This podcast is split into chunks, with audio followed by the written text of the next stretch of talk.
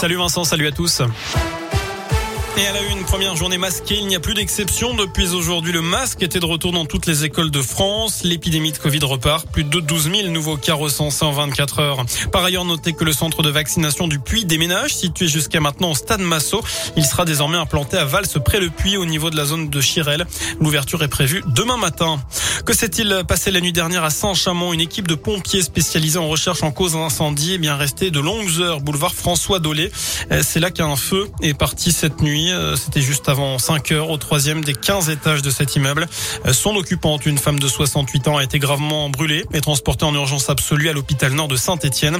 Quatre autres personnes ont été prises en charge, légèrement intoxiquées par les fumées.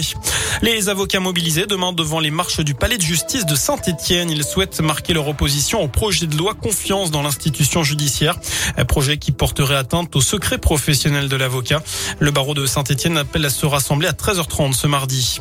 Euh, campagne de fouilles dans les Ardennes pour tenter de retrouver le corps d'Estelle Mouzin, victime présumée de Michel Fourniret en 2003. Ces recherches se dérouleront en présence de Monique Olivier, l'ex-femme du tueur en série. À l'étranger, l'explosion d'un taxi hier devant un hôpital de Liverpool en Angleterre est aujourd'hui qualifiée d'acte terroriste par la police locale. Quatre individus ont été interpellés. Quant au chauffeur du taxi, il a été salué comme un héros ayant évité une catastrophe. Il aurait repéré que son passager avait l'air suspect et l'a enfermé dans le véhicule avant de s'échapper. Il n'a été légèrement blessé. Enfin, ça y est, vous pouvez envoyer votre liste au Père Noël. Le secrétariat a ouvert aujourd'hui. Comme d'habitude, pas besoin de timbre ni d'adresse exacte.